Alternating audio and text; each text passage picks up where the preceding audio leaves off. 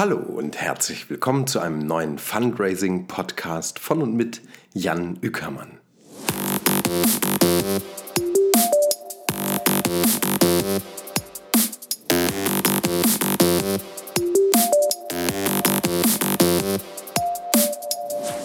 Ja, dies ist ein besonderer Fundraising-Podcast, denn ich starte mit einer kleinen Reihe. Und zwar habe ich 2010 mein erstes Buch herausgegeben, Fundraising Grundlagen, wie Sie Freunde und Spenden für Ihre gute Sache gewinnen können. Das ist erschienen im Verlag vom Fundraiser Magazin, Edition Fundraiser heißt der Verlag. Ja, und die Serie, die jetzt startet, ist eine kleine Vorlesung sozusagen. Und zwar habe ich äh, das Okay bekommen, das Go vom Verlag, dass ich das Buch als Hörbuch produzieren darf. Und ähm, hier ist jetzt also die erste Folge und ich werde einiges, die ersten Kapitel aus dem Buch vorlesen und weitere Folgen dann, in weiteren Folgen dann die nächsten Kapitel. Starten möchte ich damit, dass ich auch hier in der Hörversion sage, wem ich dieses Buch damals gewidmet habe und aber auch nochmal der Hinweis darauf, dass dieses Buch ja heute genauso aktuell ist eigentlich wie vor knapp zehn Jahren. In dem Buch hatte ich wirklich so meine eigenen Fundraising, Beliefs, Glaubenssätze ähm, und auch Theorien runtergeschrieben, die es einfach machen sollten, die Freude am Fundraising letztendlich ja zu leben, zu erleben. Ich hatte so als Zielgruppe im Kopf vielleicht jemand, der in Hamburg in den Zug oder Flug einsteigt und dann nach Zürich fliegt zum Beispiel und ähm, ja, vielleicht am Anfang einsteigt und denkt, oh, jetzt müssen wir auch noch dieses Fundraising machen oder dieses Foundrising und oh nein, wir wollen keine Spenden eintreiben. Und dann kommt die Person aber am Zielort an, vielleicht anderthalb, zwei Stunden später und steigt aus, hat das Buch gelesen und yeah, hat jetzt richtig Lust auf Fundraising. Und darum ist dieses Buch auch allen Frauen und Männern gewidmet, die sich als Ehrenamtliche oder Vorstände in Vereinen, Gemeinden und Organisationen unermüdlich für eine bessere Welt engagieren. An alle Leserinnen und Leser, beziehungsweise in dieser Version an alle Hörerinnen und Hörer. Sie setzen sich für Projekte ein und helfen damit benachteiligten Menschen, hilflosen Kindern, bedrohten Tieren, baufälligen Denkmälern. Sie retten eine bestimmte Froschart, begeistern Jugendliche fürs Trompetespielen, kümmern sich um Patienten mit einer seltenen Krankheit oder suchen Stipendien für junge Wissenschaftler. Diese Arbeit machen sie vielleicht sogar ehrenamtlich, das ehrt sie in doppelter Hinsicht. Sie erhalten bestimmt ab und zu schon Spenden, aber gerade in wirtschaftlich schlechten Zeiten merken auch sie, das Geld ist knapp. Sie stellen fest, dass es gut wäre, jemanden zu haben, der oder die sich um eine unabhängige Finanzierung kümmert. Eine Person, die Verantwortung dafür übernimmt, dass mit einem planbaren Spendenaufkommen gearbeitet werden kann und die zufälligen Spenden der Vergangenheit angehören. Aber suchen Sie eine Person, die betteln geht? Wenn dem so ist, sind Sie in diesem Buch falsch.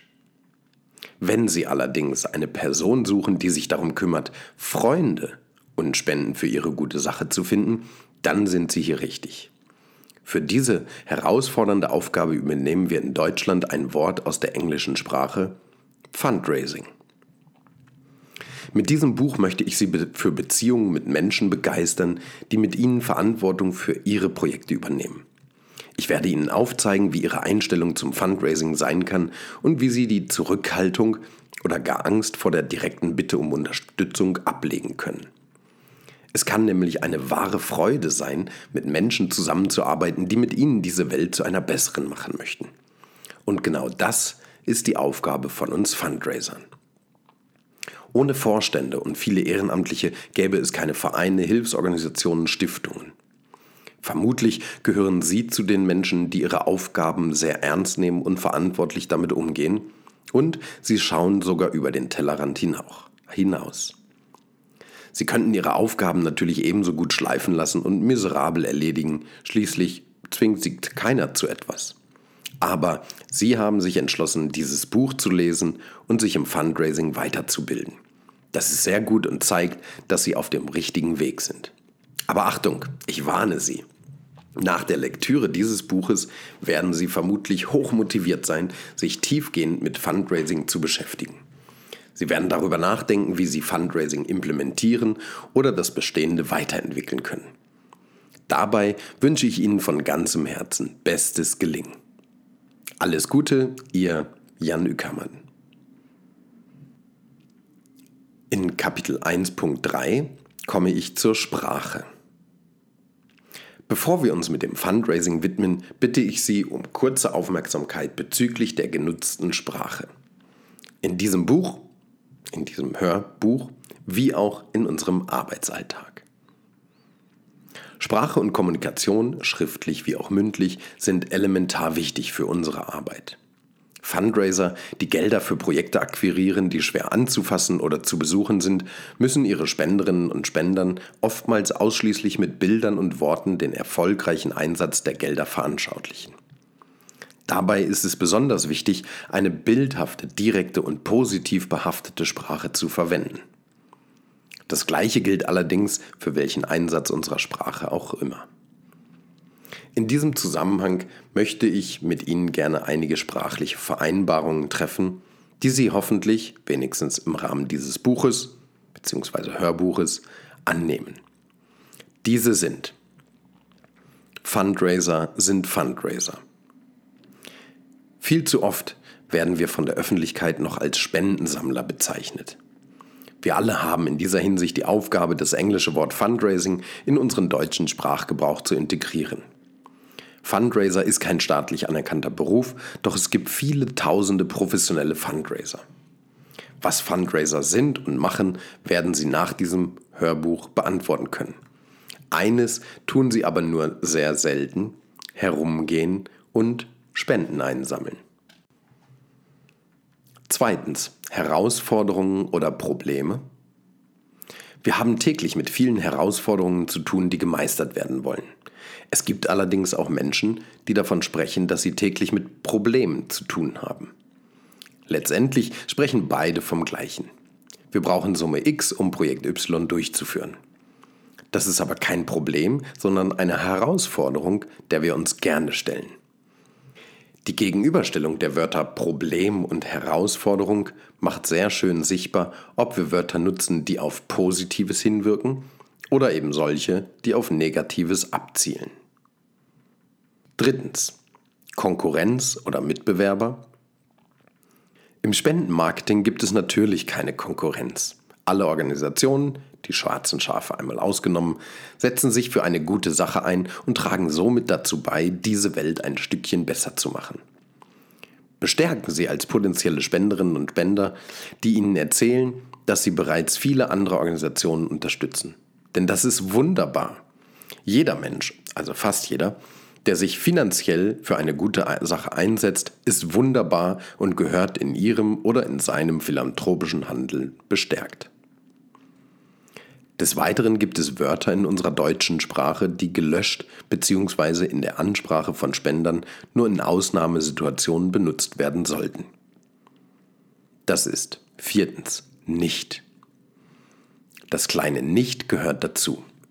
Schreiben Sie Sätze um, wie zum Beispiel mit einer Spende von 50 Euro kann nicht nur Maria zur Schule gehen, sondern auch ihre kleine Schwester. Stattdessen schreiben oder sagen Sie, mit Ihrer Spende von 50 Euro können Maria und sogar ihre Schwester einen Monat zur Schule gehen. Sehr gerne wird das nicht auch an folgender Stelle benutzt. Das ist gar nicht schlecht. Und oftmals möchten wir eigentlich sagen, das ist gut. Merken Sie sich also nicht nicht sagen. Fünftens, Mann. Das Wörtchen Mann ist ebenfalls überflüssig. Wir benutzen es gerne, wenn wir uns unspezifisch ausdrücken wollen. Doch es gibt fast immer die Möglichkeit, die betreffenden Personen zu benennen. Herr Meier, wir im Vorstand, Frau Huth, die Kinder, wer auch immer. Man ersetzt das Wörtchen Mann stets durch die direkte Benennung der Personen. Also, Sie bzw. wir ersetzen Mann in 95% aller Fälle durch die direkte Benennung der Personen. Nur in den Fällen, wo wir ganz bewusst unpersönlich bleiben wollen, nutzen wir das Wörtchen Mann. Es könnte noch viel mehr über Sprache und Fundraising geschrieben werden, so werden Sie zum Beispiel immer mal wieder mit englischen Begriffen in diesem Buch konfrontiert werden. Diese erläutere ich dann im jeweiligen Kontext und stelle sie Ihnen auch deshalb vor, um Sie mit einigen Fachbegriffen vertraut zu machen. Übrigens möchte ich Ihnen einen Meister der sehr verständlichen Sprache dringend ans Herz legen. Wolf Schneider. Lesen Sie zum Beispiel sein Buch Deutsch fürs Leben, was die Schule zu lehren vergaß. Es ist großartig und wird Ihre genutzte Sprache verändern. Zum Positiven. Genug zum sprachlichen Gebrauch. Jetzt noch eine Klarstellung. Ich nutze in diesem Buch öfter die männliche Form, um Fundraiserinnen und Fundraiser, Spenderinnen und Spender, Vorstände und Ehrenamtliche zu personifizieren. Dies mache ich aus dem Grund des besseren Leseflusses. Wir wissen, dass der Großteil der Spendenden weiblich ist. Wir wissen, dass der Großteil der ehrenamtlich Aktiven weiblich ist. Und doch sind die Wörter des männlichen Geschlechts in der deutschen Sprache kürzer und meines Erachtens angenehmer für den Lesefluss. Vielen Dank also für Ihr Verständnis, liebe Leserinnen. Widmen wir uns nun also voll und ganz dem Fundraising und beginnen wir am Anfang. Kapitel 1.4 Warum Fundraising starten? Der Dachverband musste die Mittel kürzen, die Mitgliederzahlen gehen zurück, die öffentlichen Zuschüsse werden stark beschnitten und Spenden kommen immer unregelmäßiger. Der Vorstand trifft sich mit weiteren engagierten Ehrenamtlichen zur Krisensitzung. Wir müssen das Projekt nun endlich zu Ende bringen, sagt der erste Vorsitzende. Neben ihm sitzt der Kassenwart vor sich einen Block Papier und in der Hand einen frisch gespitzten Bleistift.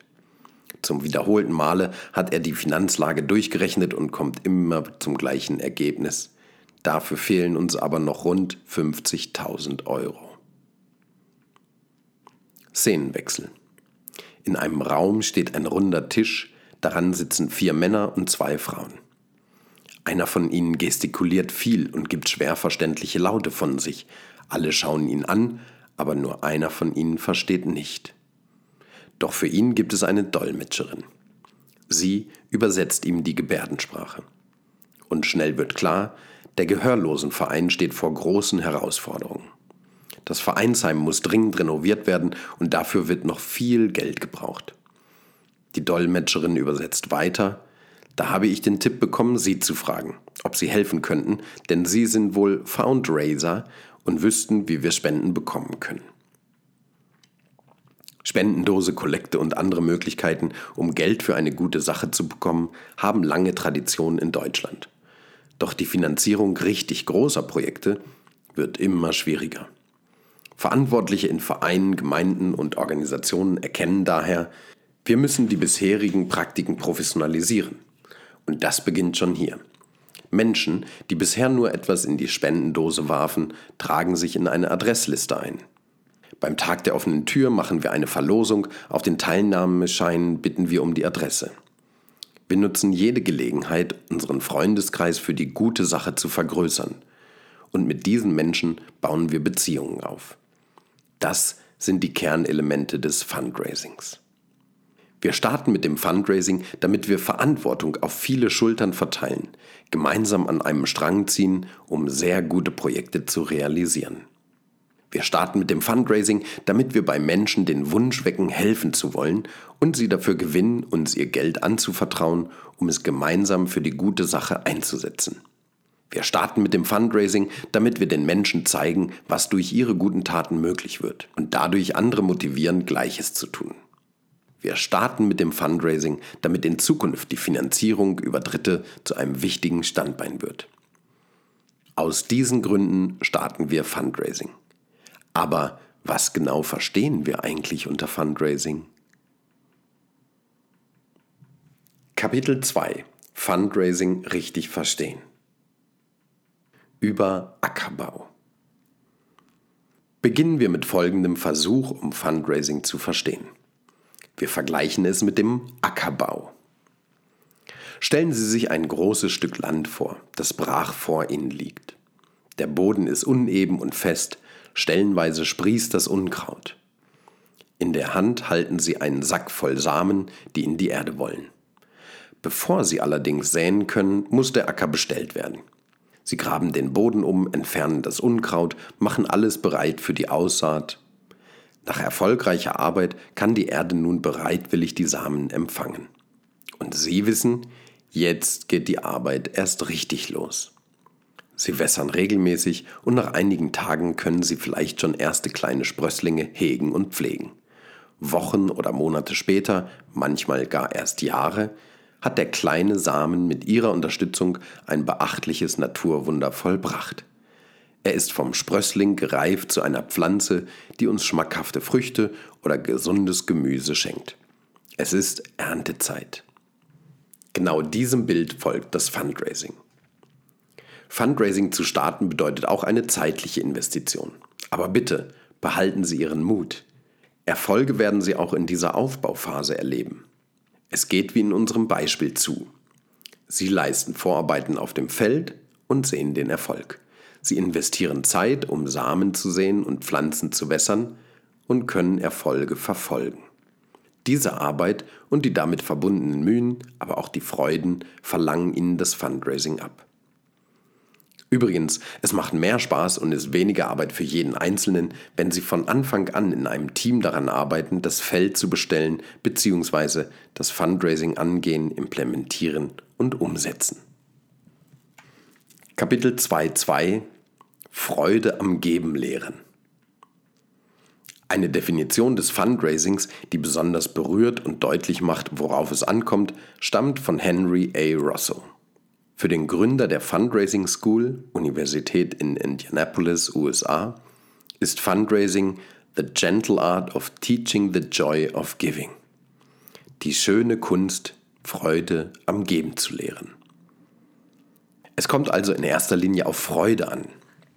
Fundraiser gehen Beziehungen mit Menschen ein, die unterschiedlichste Motivationen haben, warum sie geben. In Gesprächen mit ihnen lässt sich oft heraushören, ich gebe gerne, auch wenn viele von ihnen gar nicht viel haben. Die Menschen, ganz gleich ob mit großen oder kleinen Spenden, haben oftmals Freude daran, unsere Projekte zu unterstützen. Diese Freude wird allen Menschen zugänglich gemacht und veranschaulicht, Spenderinnen und Spender sind, in den meisten Fällen, gute Vorbilder und die brauchen wir in unserer Welt. Gutes tun und darüber reden. Das ist in Deutschland noch immer zu sehr verpönt. Denn es mag sich ja niemand in den Mittelpunkt stellen oder lässt sich gerne für sein soziales Engagement feiern. Doch genau dafür werben Vorstände und Fundraiser. Ja, alle Menschen, die es ebenso sehen. Gutes tun und darüber reden, damit wir von noch mehr positiven Vorbildern in dieser Welt hören. Kapitel 2.3 Seien Sie stolz. Schämen Sie sich, um Unterstützung und Geld für Ihre gute Sache zu bitten? Nein? Das ist gut. Denn Sie haben nun wirklich das beste Projekt, in das es sich zu investieren lohnt. Darum seien Sie stolz, dass Sie sich für dieses Projekt engagieren dürfen und dazu beitragen, dass diese Welt eine bessere wird. In den USA sind Fundraiser als Finanzberater für gute Investitionen anerkannt. Sie werden zu Rate gezogen, wenn das Bedürfnis nach einer besseren Welt der Geldvermehrung weicht. Dann wird professionell darüber gesprochen und verhandelt, mit welcher Investition was erreicht werden kann. Seien Sie sich klar darüber, wir Fundraiser betteln nie um Geld. Vielmehr dürfen wir Projekte vertreten, die Ziele verfolgen, die die Welt mehr verbessern, als viele wirtschaftliche Betriebe dies tun. Wir vermitteln den Leuten, dass es sich lohnt, in unsere Projekte zu investieren. Dabei bitten wir natürlich auch um Unterstützung und können stolz darauf sein. Viele Spender in den USA gehen ganz offen mit ihrer guten Investition um und handeln nach der Devise Gutes tun und darüber reden. Klar kann diese Einstellung auch etwas Selbstdarstellerisches und wenig Attraktives bekommen. Wenn es allerdings ernst und wahrhaftig gemeint ist, wird das Aussprechen und Verbreiten der Botschaft, Gutes getan zu haben, weitere potenzielle Unterstützer inspirieren, Gleiches zu tun. Wir Fundraiser motivieren unsere Freunde und Förderer dazu, über ihr Engagement zu sprechen, damit sie mithelfen, Dritte zu begeistern. 2.4 Mehr als Geld. Im Fundraising geht es um viel mehr als nur um Geld. Es geht um Beziehungen und das Managen eben dieser. Richten wir unseren Blick noch einmal zu den US-amerikanischen Kollegen.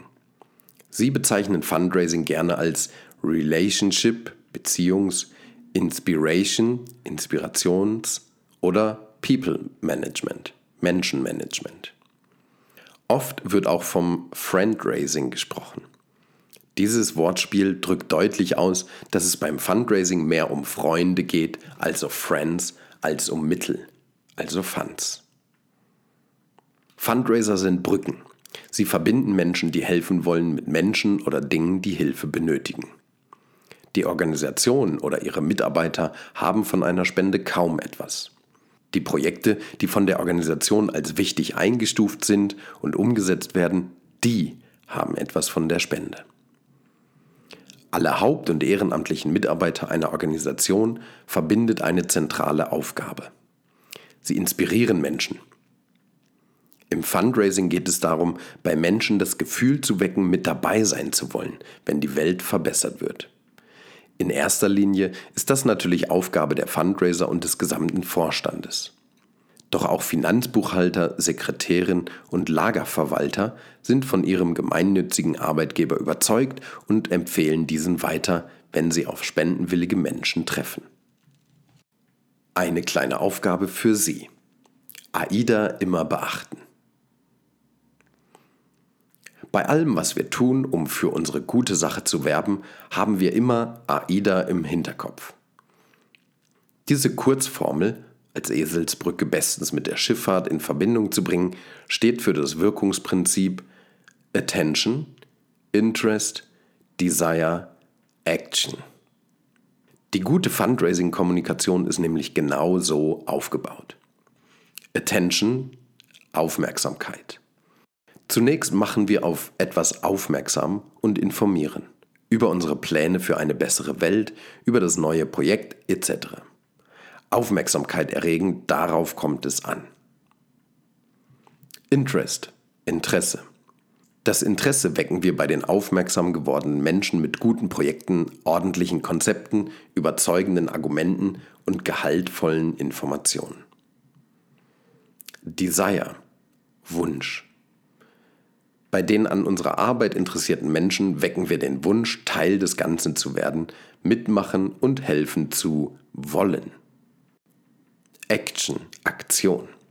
Den Menschen, die den Wunsch haben, sich für unsere gute Sache zu engagieren, machen wir ganz konkrete Handlungsvorschläge, damit sie ohne große Hürden eine Aktion erfolgen lassen können. Denn ein Wunsch ist noch lange keine Aktion.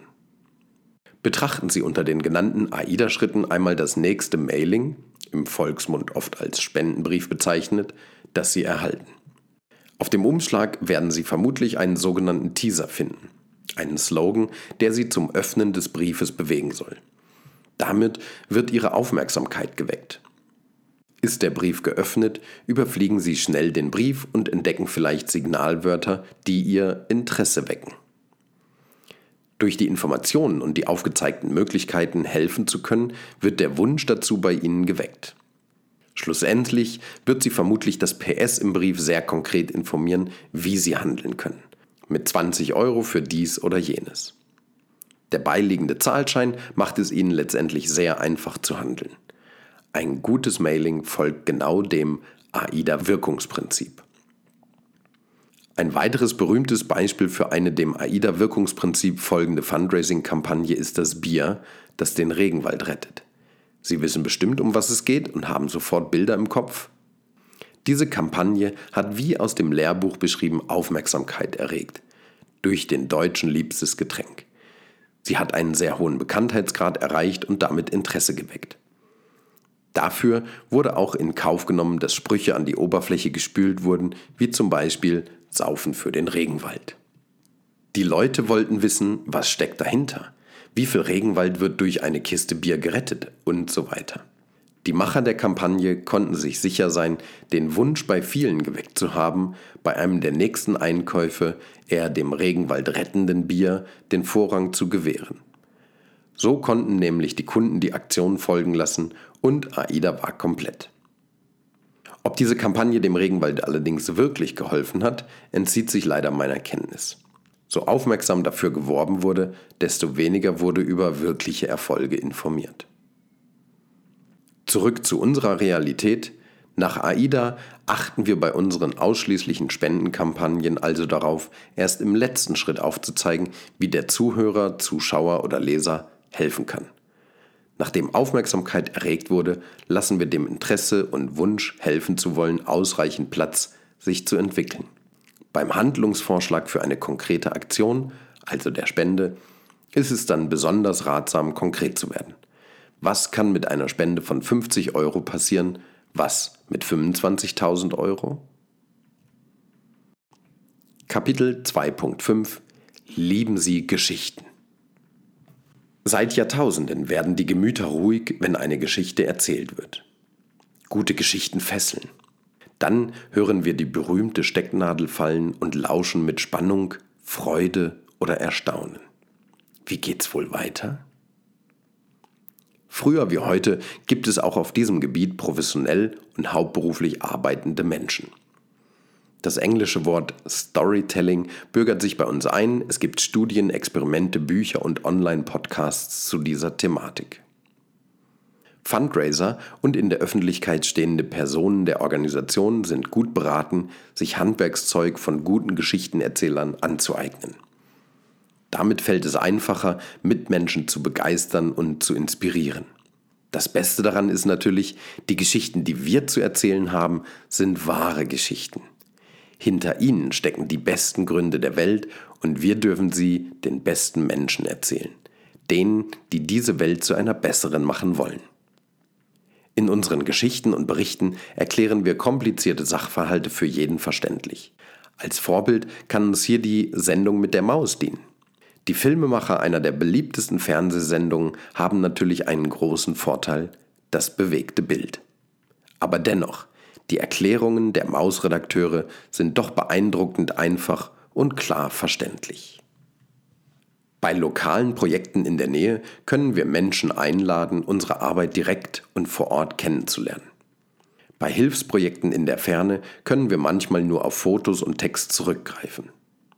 Unsere Aufgabe ist es dann, in die Köpfe der Menschen Bilder zu zaubern, die den Wunsch wecken, mitgestalten und helfen zu wollen. Neben uns normalen Spenderinnen und Spendern sind besonders auch Journalisten für gute Geschichten dankbar. Es ist wichtig, gerade für Vorstandsfrauen und Männer sowie alle anderen in der Öffentlichkeit stehenden Mitarbeitern, Zahlen, Daten und Fakten über ihre Organisation parat zu haben. Noch viel wichtiger ist aber oftmals, eine oder mehrere Geschichten parat zu haben. Schildern Sie Einzelschicksale oder berichten Sie über Ihre persönliche Erfahrung mit der Organisation. Wie sind Sie dazu gekommen? Was hat Sie gefesselt? Ein bildhaftes Beispiel über die gute Arbeit der Organisation, die mit Spenden erst möglich wurde, das sind Informationen, die auch Journalisten dankbar entgegennehmen. Die Zahlen, Daten und Fakten lassen sich nämlich auch schnell nachlesen. Würde es eine Nachrichtensendung geben, die ausschließlich positive Nachrichten bringt, wären unsere Organisationen beste Informanten für die Redakteure. Denn wir arbeiten für Organisationen, in denen täglich, ja stündlich Geschichten passieren, die Grund zur Freude machen. Leider ist die Einschaltquote aber immer noch höher, werden immer noch mehr Zeitungen verkauft, bleiben die Leute eher stehen, wenn Schreckliches passiert. Wen interessiert es schon, wenn die kleine Maria ein neues Zuhause gefunden hat und endlich dreimal täglich etwas zu essen hat? Wen interessiert es, wenn ein Ehrenamtlicher gewonnen werden konnte, der Kindern bei den Hausaufgaben hilft? Wen interessiert es, wenn sich im Regenwald drei ehemalige Baumfäller nun für den Erhalt der Natur einsetzen? Es gibt viele Menschen, die sich genau dafür interessieren. Unsere Aufgabe ist es, diese Menschen zu finden, sie anzusprechen, mit ihnen darüber nachzudenken, wie wir diese Welt besser machen können und mit ihnen zu handeln. Übrigens verfassen Sie auch Ihre ganz persönliche Geschichte, die Sie und die Organisation verbindet. Vielleicht sind Sie selber betroffen, vielleicht kennen Sie jemanden, der das Projekt gegründet hat, vielleicht, vielleicht, vielleicht. Warum setzen Sie sich für die gute Sache ein? Gerne dürfen Sie Ihre Geschichte auch spannend gestalten. So, das war also Teil 1 meiner kleinen Vorlesereihe aus meinem Buch Fundraising Grundlagen, wie Sie Freunde und Spenden für Ihre gute Sache gewinnen. Im nächsten Teil geht es dann in erster Linie um Fundraising in der Theorie. Bis dahin alles Gute und viele Erfolge im Fundraising wünscht Jan Ückermann.